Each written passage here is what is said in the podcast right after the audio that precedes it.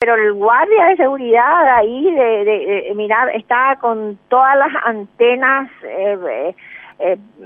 eh, una persona muy, muy eficiente, muy, porque si no, yo para mí, yo no le he visto a las personas, no le conozco, no sé, ni he visto en qué auto se subió, nada. El señor sabe todo, él, él, él, el guardia es el que atinó a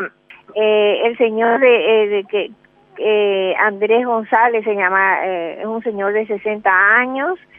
eh, tomó nota, él vio, yo no le he visto a la gente, no le conozco, eran, eran tres hombres de 40 años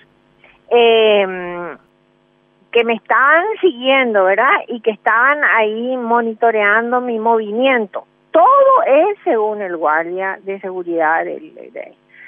y se subieron cuando se dieron cuenta que yo ya estaba bajo el control de los guardias de seguridad del shopping, más la policía, porque ya inmediatamente estaba la policía del shopping, eh, más eh, la patrullera que vino inmediatamente,